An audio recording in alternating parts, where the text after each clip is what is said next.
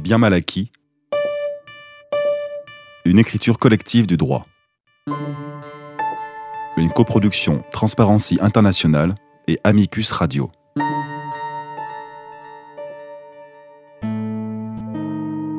En produisant, réalisant et diffusant le premier épisode du podcast Les biens mal acquis, une écriture collective du droit, Amicus Radio et Transparency International France ont souhaité revenir sur la genèse et les épisodes marquants de l'affaire des biens mal acquis.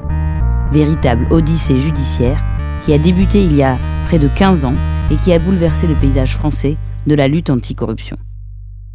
Afin de donner la parole aux acteurs, avocats, journalistes, magistrats, enquêteurs et organisations de la société civile, intervenus régulièrement ou ponctuellement dans cette affaire tentaculaire aux ramifications multiples, une dizaine d'entretiens ont été menés pour aboutir à un documentaire radiophonique que vous pourrez retrouver sur nos sites internet respectifs, mais aussi sur toutes les applications et les plateformes d'écoute de podcast.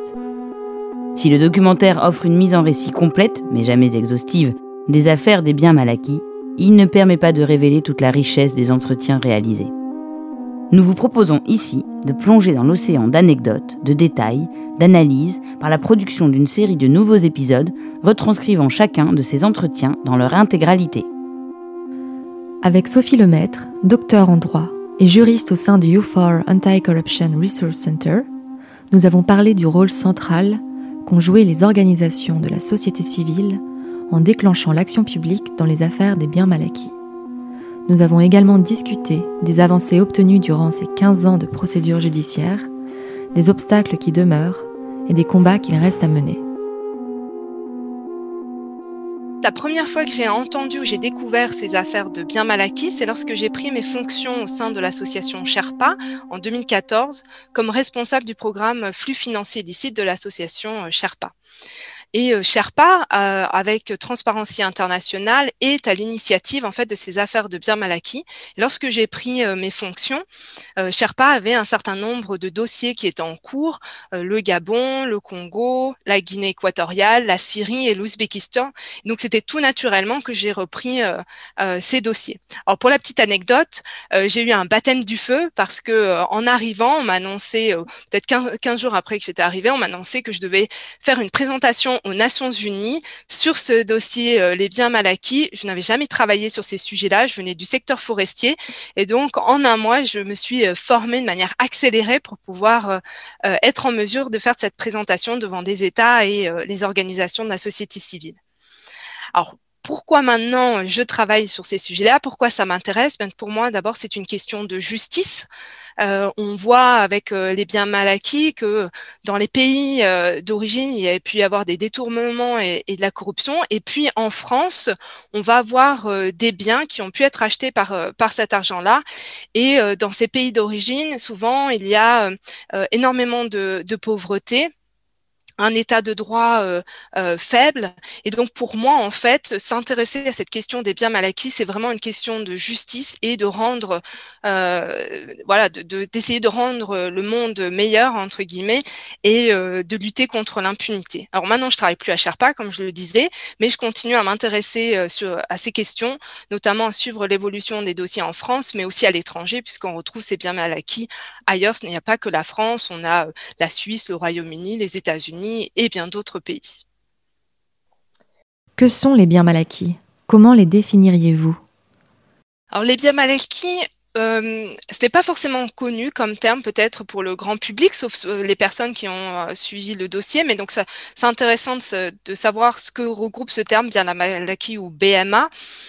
pour moi, les biens mal acquis, si je devais les définir, ce serait tout type de biens, donc que ce soit des voitures, des bijoux, des vêtements, mais aussi tout type de biens immobiliers. Donc, on parle de villas, de châteaux etc., qui ont pu être achetés euh, par, euh, à travers pardon, de l'argent euh, détourné, grâce à de l'argent détourné, ou bien grâce à de l'argent issu de la corruption. Alors souvent, ces biens dits mal acquis ont été acquis, achetés en fait par des élites, par des personnalités occupant des postes à haute responsabilité, par exemple des ministres, des présidents, ça peut être aussi des présidents préfets ou des hauts dignitaires dans l'armée, la, des militaires.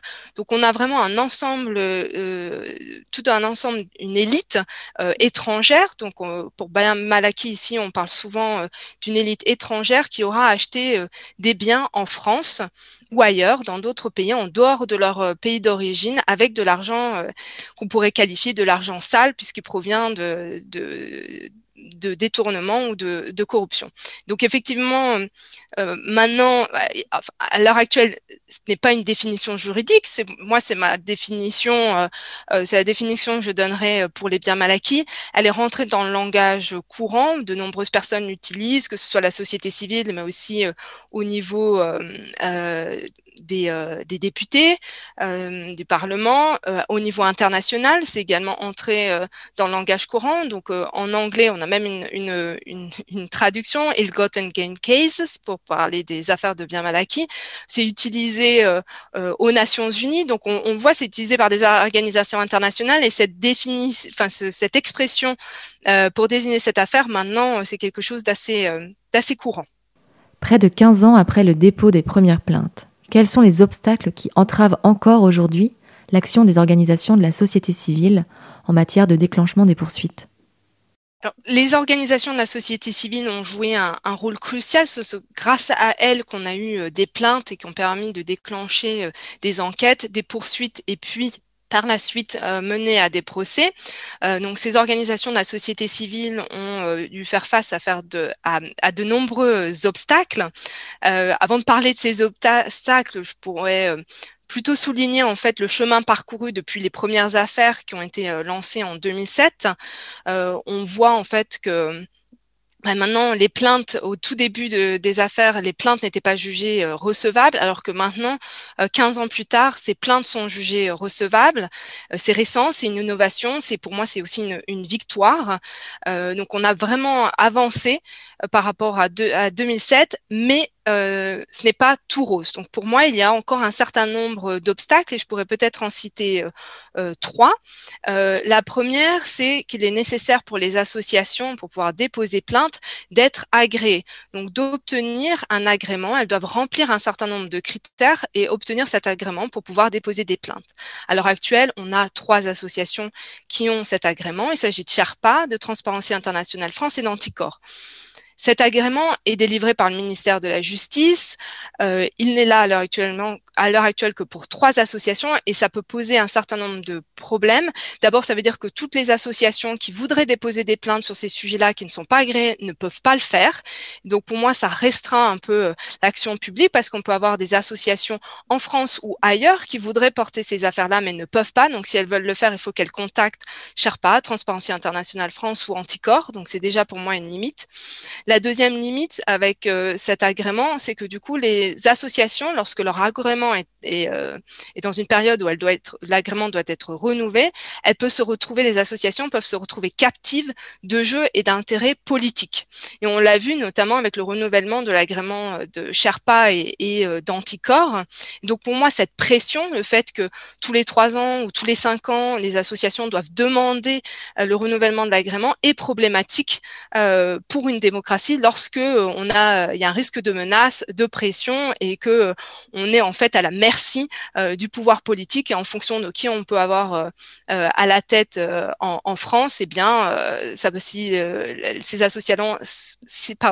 associations-là ont des actions qui peuvent déranger le, pouvoir politique, eh elles risquent de ne pas avoir leur agrément renouvelé. Donc ça, c'est pour moi déjà un premier obstacle important. Le deuxième obstacle, je dirais, c'est que lorsque une plainte euh, est déposée, euh, donc elle s'est faite auprès du procureur, le procureur a le choix soit de classer, l'affaire, l'enquête, ou de saisir un juge d'instruction. Et dans certains cas, on le voit avec les biens mal acquis, euh, l'enquête, le procureur a décidé de conserver l'enquête et de ne pas saisir un juge d'instruction. Et lorsque c'est euh, le procureur euh, qui mène l'enquête, eh bien les associations n'ont pas accès au dossier. Donc elles n'ont aucun moyen en fait de, savoir où en est le dossier. Euh, est-ce que il y a eu des enquêtes menées ou est-ce qu'il y a des personnes, est-ce qu'il y a des personnes qui ont été auditionnées? Qu'est-ce qu'on a pu trouver? Elles ne peuvent pas savoir. Et puis il y a un risque qu'en fait l'affaire soit mise en sommeil pour différentes raisons, parce qu'on considère que c'est un sujet beaucoup trop sensible qui va déranger un certain nombre d'intérêts ou bien tout simplement parce qu'il n'y a pas assez de moyens. Et donc, on peut avoir des affaires qui euh, vont rester euh, en jachère euh, pendant des années. Et le troisième obstacle, pour moi, c'est lorsque la justice décide de conclure un accord pour clôturer les poursuites. Euh, on l'a vu dans, euh, dans une affaire des biens mal acquis, c'est avec euh, l'affaire Karimova en Ouzbékistan. Et dans, dans cette affaire, le, le, procureur, enfin la justice, a décidé de, signer, de signer un accord. Et lorsqu'un tel accord est signé, en fait, la société civile n'est pas consultée, n'est pas impliquée, et elle ne peut pas savoir le contenu de l'accord, comment ça a été fait, quelles sont les conditions. Et pour moi, c'est aussi un problème, en fait, que la société civile ne puisse pas être impliquée à ce stade-là.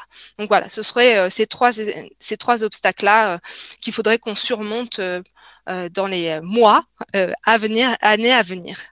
Dans les affaires de biens mal acquis, le déclenchement de l'action publique a été le fruit d'un long combat des organisations de la société civile. Alors c'est vrai qu'en France, euh, on a un certain nombre euh, d'affaires, donc on pourrait se dire que la France n'est plus euh, un paradis pour les biens mal acquis. On a véritablement une prise de conscience du problème et de la nécessité de ne plus être une terre d'accueil, une terre d'asile. Mais pour moi, on pourrait faire beaucoup plus parce que les affaires qu'on a à l'heure actuelle en France, ce n'est, à mon avis, qu'une infime partie de l'ensemble des biens mal acquis qui sont sur le territoire français. Donc, une première étape, ce serait vraiment de manière systématique thématique à, s'intéresser euh, à cette question-là et de regarder tous les pays. Ce n'est pas que certains pays euh, qui sont euh, mentionnés dans ces affaires-là. La deuxième chose pour la France, c'est qu'on s'est concentré sur les élites, les personnes qui ont acheté ces biens. on ne s'est pas vraiment intéressé aux personnes qui ont facilité ces achats. Donc là, je parle des rôles des agents immobiliers qui ont euh, euh, permis à ce que telle personne puisse acheter telle villa ou tel château, le notaire qui a permis à ce qu'il y ait le contrat euh, notarial qui soit signé, les avocats, les vendeurs de, biens de luxe, hein, les jets, les voitures de luxe, etc. On a les banques, les avocats, enfin on a tout un écosystème qui facilite ces biens mal acquis et à ce moment à ce niveau-là, à l'heure actuelle en France, on a encore une relative, enfin même pas une relative, on a encore une impunité. Donc la France euh, ne tolère peut-être plus euh, l'acquisition euh, de biens mal acquis où il y a une prise de conscience, mais on peut encore faire davantage. Alors, est-ce que le fait que euh, la France ait mené des enquêtes, qu'on ait eu euh, des condamnations, euh, ça amène à un déplacement de, des biens mal acquis vers d'autres territoires qui seraient peut-être beaucoup plus complaisants? C'est possible, oui. Et d'ailleurs, on a des indices euh, qui tentent à montrer qu'il y a un déplacement. Euh, je l'ai euh, pu noter dans des rapports publiés par, des ONG, notamment une ONG américaine qui s'appelle The Century, où ils documentent en fait comment des élites de pays en Afrique ont investi euh, ont acheté des biens immobiliers au Kenya et dans d'autres en fait pays euh, d'Afrique de l'Est grâce à de l'argent euh, détourné et à de l'argent issu de la corruption. Mais pas seulement en Afrique, on a également une autre ONG qui s'appelle Carnegie Endowment for International Peace qui a publié un rapport l'année dernière en 2020 et qui montrait en fait que Dubaï était devenu une destination privilégiée des élites du Nigeria pour ses biens mal acquis. Donc on voit qu'il y a d'autres territoires, hein, Dubaï, peut-être d'autres pays en Afrique, euh, Hong Kong. Euh, voilà. Donc oui, euh, il y a un déplacement, mais est-ce que pour autant il faut niveler par le bas les législations et la réglementation? Je dirais non au contraire. Au contraire, il faut renforcer les règles, il faut améliorer euh, la coopération entre les pays, il faut mener des enquêtes de manière systématique avec des poursuites. Et pour moi, euh, ce renforcement doit se faire à trois niveaux. D'abord au niveau euh, des États, donc chaque État doit se prendre cette responsabilité et mener des enquêtes de manière systématique. Ils doivent s'intéresser à tous les acteurs, pas seulement aux élites, mais comme je le disais tout à l'heure, aux euh, aux, agents immobiliers, aux avocats, etc. Le secteur privé a une, fonction, un rôle important, les banques notamment, puisque l'argent va transiter par les banques. Donc pour moi, les banques ont un rôle et il faut renforcer les mesures anti-blanchiment, il faut renforcer les contrôles au niveau des banques pour s'assurer qu'elles mettent bien en place les mesures nécessaires pour contrôler euh, l'origine de l'argent, s'assurer que l'argent est bien d'origine euh, légale, qu'il ne s'agit pas de détournement ou de corruption. Et puis, le troisième niveau, pour pouvoir avancer, pour moi, c'est la société civile. et c'est important que les organisations de la société civile de différents pays coopèrent collaborent et puissent avancer ensemble pour euh, lutter contre ces biens mal acquis euh, dans euh, différents pays. Donc si on identifie que Dubaï ou d'autres territoires sont les nouveaux terres d'asile, paradis pour les biens mal acquis, eh bien allons voir quels sont les acteurs dans ces pays-là, comment est-ce qu'on peut travailler avec eux pour aussi fermer ces paradis et réduire le nombre de possibilités pour, de refuge pour les biens mal acquis donc pour moi, il faut euh, renforcer, il ne faut pas aller, clairement pas aller vers le bas. De plus en plus de données, telles que l'identité des bénéficiaires effectifs des sociétés établies en France, sont aujourd'hui accessibles au public. Jusqu'à quel point ces avancées vont faciliter le travail d'enquête des ONG et des journalistes? Quels obstacles sont susceptibles de demeurer? Alors, si, on, si on regarde en fait comment euh, ces affaires ont démarré, donc je parlais euh, tout à l'heure de 2007, donc ça fait 15 euh, ans maintenant qu'on a des affaires de biens mal acquis. À l'époque, les ONG qui ont mené ce, ce travail-là avaient accès à très peu de données. Elles se sont reposées sur des articles de presse, des informations diverses qu'on pouvait trouver sur, sur des sites internet, des témoignages. C'était un travail assez chronophage fastidieux. 15 ans plus tard, on voit qu'on a accès à un, nombre d'informations beaucoup plus important. On a, euh, on a d'importantes avancées. L'une d'entre elles, euh, c'est euh, par exemple l'accès aux bénéficiaires effectifs, c'est-à-dire la possibilité de savoir qui se cache euh, derrière euh, les entreprises, donc qui détient euh, les, les, entreprises, la personne individuelle. on a, on voit de plus en plus des registres qui recensent l'ensemble de ces propriétaires à travers le monde. En France, on a un registre qui, qui est accessible depuis quelques jours à, à tous, qui est ouvert. Dans d'autres, dans d'autres pays, il y a également des registres publics j'ai fait euh, un petit tour sur le registre pour voir quel type d'informations on pouvait euh, voir. Donc, c'est intéressant. Vraiment, tout le monde peut, peut y aller et faire une recherche euh, pour savoir qui est derrière telle, entreprise. Donc, ça, c'est déjà une avancée importante. Il y a d'autres informations qui sont disponibles, d'autres registres qui peuvent être utilisés par les ONG, par les journalistes et qui vont faciliter en fait ce travail d'enquête, mais pas seulement pour les ONG et les journalistes, mais aussi pour les policiers, pour les magistrats, pour les enquêteurs, en fait, parce que parfois, dans, dans certains pays, il n'y a pas de coopération. Et donc, s'il y a des bases de données euh, publiques, publiques qui sont accessibles, en fait, on peut euh, dépasser euh, certains obstacles. Alors, c'est une, avancée euh, formidable, mais euh, il y a un certain nombre euh, d'obstacles ou de difficultés qui sont associés avec ces bases de données. Et si je prends comme exemple le registre des bénéficiaires effectifs, eh bien, un des problèmes, c'est que ces registres ne sont pas connectés aux uns et aux autres. Donc, si on veut faire une recherche, eh bien, je dois, je m'intéresse à un pays, je ne sais pas, en Asie, et avec des liens en France, je vais devoir faire une recherche en France, je vais devoir faire une recherche dans ce pays en Asie, mais peut-être que les entreprises sont enregistrées ailleurs, donc je vais devoir aller en fait dans chaque territoire où il peut y avoir un lien pour pouvoir voir euh, qui sont les bénéficiaires effectifs. Donc ça, c'est déjà un problème qui est pas de que ces registres ne soient pas connectés il y a des demandes euh, et on, espère qu'à un moment donné, euh, ces euh, registres seront connectés. Je pense que ce sera une avancée très importante. On ne sait pas non plus, en fait, à l'heure actuelle, il n'y a pas l'obligation de divulguer qui, qui a acheté telle maison, qui a acheté tel yacht. On n'a pas de registre non plus de ces biens. Et je pense que ça, si on veut lutter contre les biens mal acquis, mais de manière générale, si on veut lutter contre la corruption, l'évasion fiscale et le blanchiment, on aurait besoin d'un registre où on puisse recenser en fait l'ensemble des biens et on sache qui a acheté ces biens. un autre souci que je vois avec les registres, c'est la fiabilité des données. Donc, on a, ce sont les entreprises qui vont déclarer qui est le propriétaire euh, réel, qui est la personne physique qui détient euh, l'entreprise, mais euh, comment allons-nous nous assurer que les informations sont vraies sont justes, qui va contrôler? Et comment ça va être sanctionné? Et ça, à l'heure actuelle, c'est vraiment, enfin pour c'est euh, le, sujet important pour les prochains mois et années à venir. C'est-à-dire que c'est bien d'avoir ces informations-là, mais si on ne va pas vérifier qu'elles sont justes, eh bien, ce sera finalement que cosmétique et euh, on n'aura pas euh, on n'aura pas les, les, informations nécessaires, on ne pourra pas lutter contre l'impunité, contre la corruption et, et l'évasion fiscale, par exemple. Euh, donc pour moi, l'ensemble, en fait, tout ça, ça permettra, tous ces registres, toutes ces bases de données, va faciliter le, travail, permettre d'avancer. Et donc, comparé à il y a 10 ans, voire même il y a 6 ans, on a quand même une avancée assez euh, phénoménale et je suis plutôt euh, optimiste et positive pour, pour la suite. Parlons à présent de la restitution de ces biens mal acquis.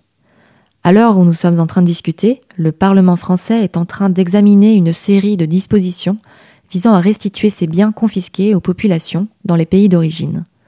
Afin de s'assurer que les biens, une fois restitués, ne retombent dans les circuits de la corruption, les parlementaires français examinent les garanties qui devront encadrer le futur processus de restitution, tels que les principes de transparence, de redevabilité d'inclusion de la société civile. Ces garanties sont-elles suffisantes pour pallier le risque de détournement? Une des étapes euh, liées aux affaires de biens mal acquis. Donc, quand on a euh, ces enquêtes, et ensuite les poursuites et euh, la condamnation, ça va être la confiscation de, ces biens mal acquis. La question qui va se poser ensuite, c'est qu'est-ce qu'on en fait? Parce que ces biens-là n'appartiennent pas, enfin, l'argent euh, qui est lié à ces biens n'appartient pas à la France, ça appartient aux, populations, aux pays d'origine. Donc, comment est-ce qu'on restitue ces biens-là aux populations victimes de corruption euh, de détournement dans ces affaires de, biens mal acquis. Euh, c'est une question importante.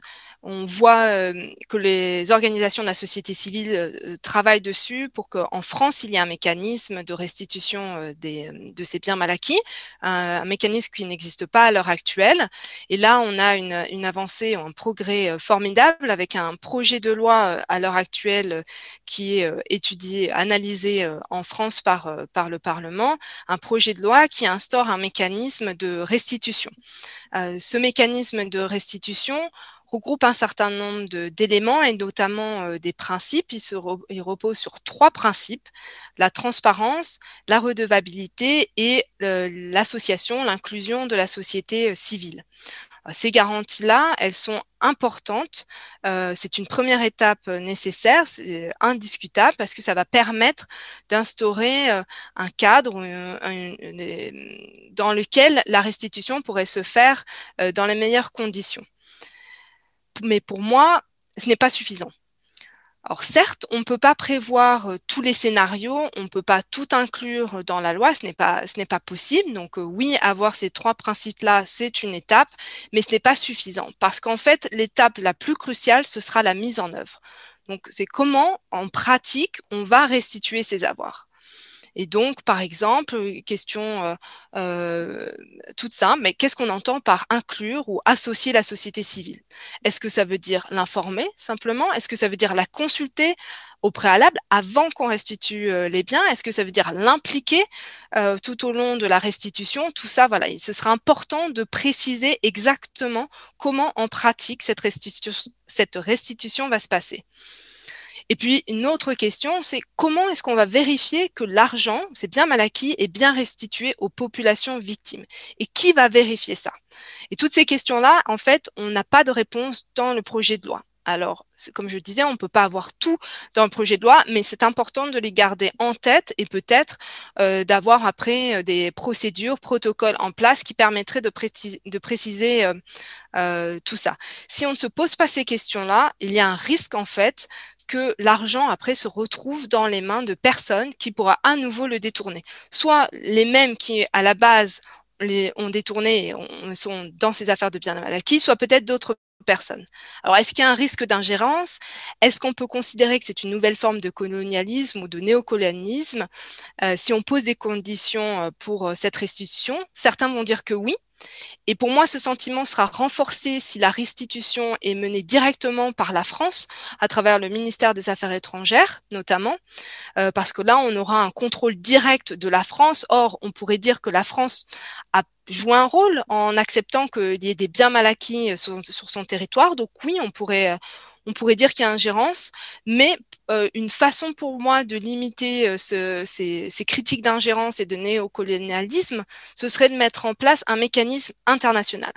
Et donc que euh, l'argent issu de ces biens mal acquis soit transféré, par exemple, à une agence des Nations Unies, qui ensuite sera en charge de le restituer en fonction du contexte, des priorités, des besoins des pays et surtout en consultation avec les différentes parties prenantes, que ce soit l'État du pays, mais surtout la société civile et d'autres. Et donc ça, si on avait un mécanisme international, je pense que ça permettrait en fait de réduire, enfin de limiter ces, euh, ces critiques qu'on a sur euh, euh, la France, qu'on pourrait avoir, la France s'ingère dans les affaires de tel État, ce n'est pas normal. Si on a une organisation internationale qui s'en occupe, comme les Nations Unies, où l'ensemble des États est membre des Nations Unies, alors les critiques pourront pourront être réduites.